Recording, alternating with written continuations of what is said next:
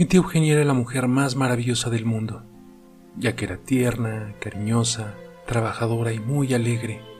Tenía dos hijos de un matrimonio fallido con Abel, el hombre más despreciable y cruel que he conocido en mi vida. No entiendo por qué las personas buenas se llegan a topar con ese tipo de gente. A raíz de esa tormentosa situación, nació una pequeña princesa llamada Valentina, que por cuestiones laborales de mi tía nos tocó hacernos cargo a mi madre y a mí de ella. A los tres años, nació su segundo hijo llamado Sebastián. Abel se puso feliz y orgulloso de tener un varón en casa. Era el típico machista, holgazán y vividor. Fue por eso que él no puso resistencia cuando mi tía optó por dejarnos la custodia completa de Valentina. Ella visitaba a su hija casi a diario, pero solo por unos minutos, ya que no tenía mucha confianza de dejar solo al niño con este Abel.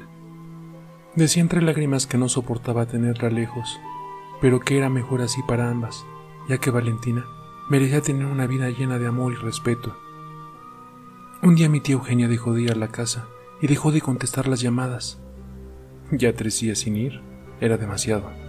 Así que mi madre llamó a su trabajo y al informarle que tampoco había ido a trabajar, llamó a la policía para que la acompañaran a su domicilio. Y vaya terrible noticia que nos llevamos al llegar.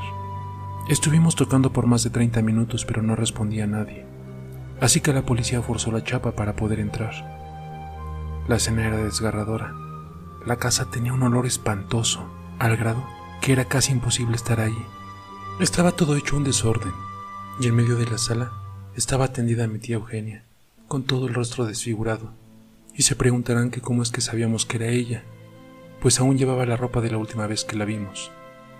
Y mi madre, en su negación, revisó su mano izquierda, y efectivamente, tenía tatuado el nombre de Valentina y Sebastián. Al ver eso mi madre comenzó a gritar y a llorar.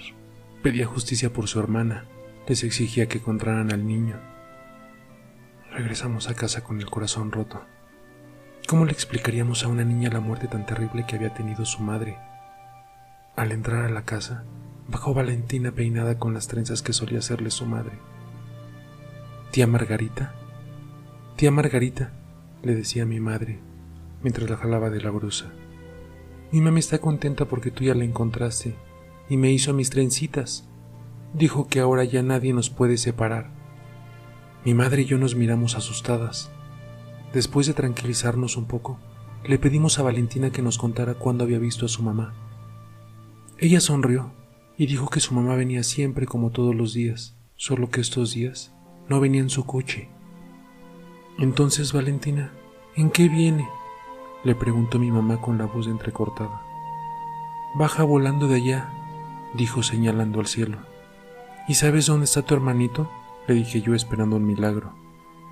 No, yo no sé dónde está Sebastián. Y al ver mi cara de tristeza y desesperanza, me interrumpió. Pero mamá sí, dijo brincando con gusto. ¿Qué dices, Valentina? le dijo mi madre tomándola del brazo. Tu mamá no está aquí, no mientas, por favor. Valentina comenzó a llorar y decía, ¿Por qué dices que no está tía Margarita? Si está sentada junto a mí, mi madre palideció a tal grado que creía que se desmayaría. En ese momento traté de calmar un poco las cosas. Abracé a Valentina y le dije que no le hiciera caso a su tía, que ella solo estaba jugando. Pero me llamó mentirosa y me dijo molesta, no, no solo jugaba, puedes preguntarle tú a mami dónde está Sebastián. Está con Luisa, la hermana de Abel. En ese momento comenzamos a oler el perfume que solía usar mi tía Eugenia en vida y eso provocó que mi madre se levantara de inmediato y dijo, mi hermana quiere que encontremos a su hijo, y así será. Llamamos nuevamente a la policía que atendía el caso de mi tía, y al llegar a casa de Luisa, efectivamente, ahí estaba el niño. Afortunadamente a pocas horas lograron capturar a Abel intentando dejar el país. Lo metieron preso, pero no hay pena con la que alcance a pagar la muerte de mi tía, ni haber dejado a dos angelitos sin madre. La custodia de los niños no la dieron a nosotras, y hasta la fecha, Valentina sigue viendo a su mamá. Nosotras solo hemos llegado a percibir su perfume, pero estamos seguras de que mi tía Eugenia cuidará por siempre de sus hijos desde el más allá.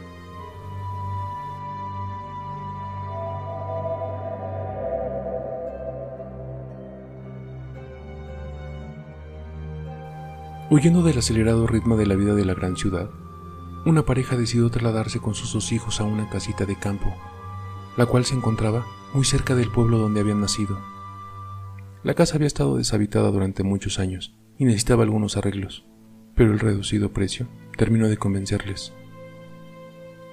Los hijos, un niño de 10 y una niña de 6, se instalaron cada uno en su habitación y estaban felices por poder disponer de su espacio propio. Sin embargo, algo muy extraño sucedió durante la primera noche. Mientras todos dormían, la niña salió de su cama y se detuvo en una de las esquinas de la habitación.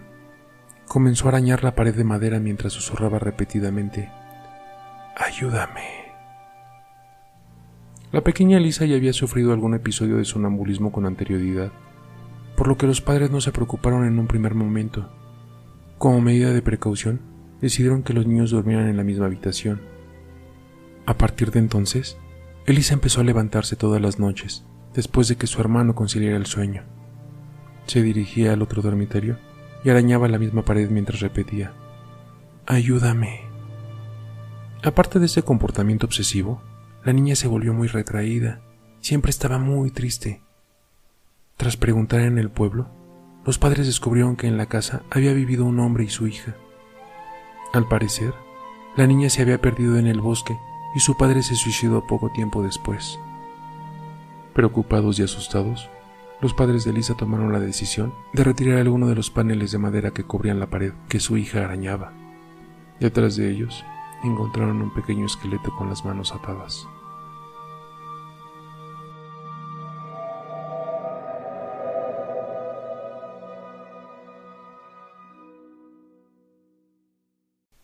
Un niño llega de la escuela y le dice a su mamá, Mami, una compañera de la escuela me da mucho miedo. Dice que me debería de morir. La madre muy sorprendida le pregunta quién era esa niña de la que él hablaba. Y el hijo le contestó que era María, su compañera que siempre llevaba puesto un chaleco blanco lleno de tierra. Al día siguiente la madre muy indignada se dirige furiosa a la oficina de la directora para presentar su queja con respecto a la niña que molestaba a su hijo, a lo cual la directora con ojos llorosos responde, Actualmente no tenemos inscrito a ninguna niña con ese nombre en nuestra institución, pero... pausó la directora repentinamente. María era una niña que asistía a la escuela el ciclo escolar pasado. Estaba en el mismo grupo donde va su hijo. Era una niña muy amable y siempre le gustaba jugar con sus compañeros. Pero desafortunadamente, esa pequeña falleció ese mismo año en el incidente del temblor, donde todos sus compañeros pudieron ser rescatados a tiempo antes de que el salón se cayera en pedazos excepto ella, que quedó atrapada entre los escombros. La encontraron muerta y con un chaleco blanco puesto en ella. Pero ¿cómo es posible eso? Mi hijo me dice que ayer estaba hablando. Esto es una broma de mal gusto, contestó la madre. La directora le muestra una nota del periódico, donde se aprecia una fotografía tomada de los rescatistas sacando a una niña muerta con chaleco blanco, a lo que la madre responde. Puede ser que tenga una niña entre su alumnado, de la cual no recuerde y sea la que en realidad molesta a mi hijo. Se levantó la madre del asiento. Pero si no quiere hacer nada, tendré que sacar a mi hijo de su escuela, añadió y salió de la oficina de la directora.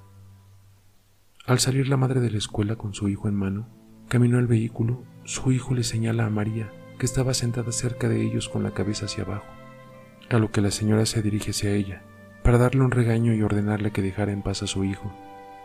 Pero al momento en que la niña se pusiera de pie, la madre tembló y un frío recorrió por todo su cuerpo, pues aquella infante era la misma de la foto que la directora le mostró previamente en la oficina. Incluso el mismo chaleco blanco, la misma expresión de dolor en sus ojos. Era ella. Tomó a su niño y corrió hacia su auto para no volver más a esa escuela. Al poco rato María aparece en la oficina donde la directora lloraba en silencio y le dice, Perdóname, mami, Hice que otro niño se fuera de la escuela, pero es que mis demás compañeros están vivos y así no puedo jugar con ellos. Lo siento. A lo que la directora le intentó sostener y le dice, No te preocupes, yo haré que muy pronto puedas jugar con muchos niños, mientras abría la llave de un tanque de gas que estaba bajo su escritorio. Mamá te ama.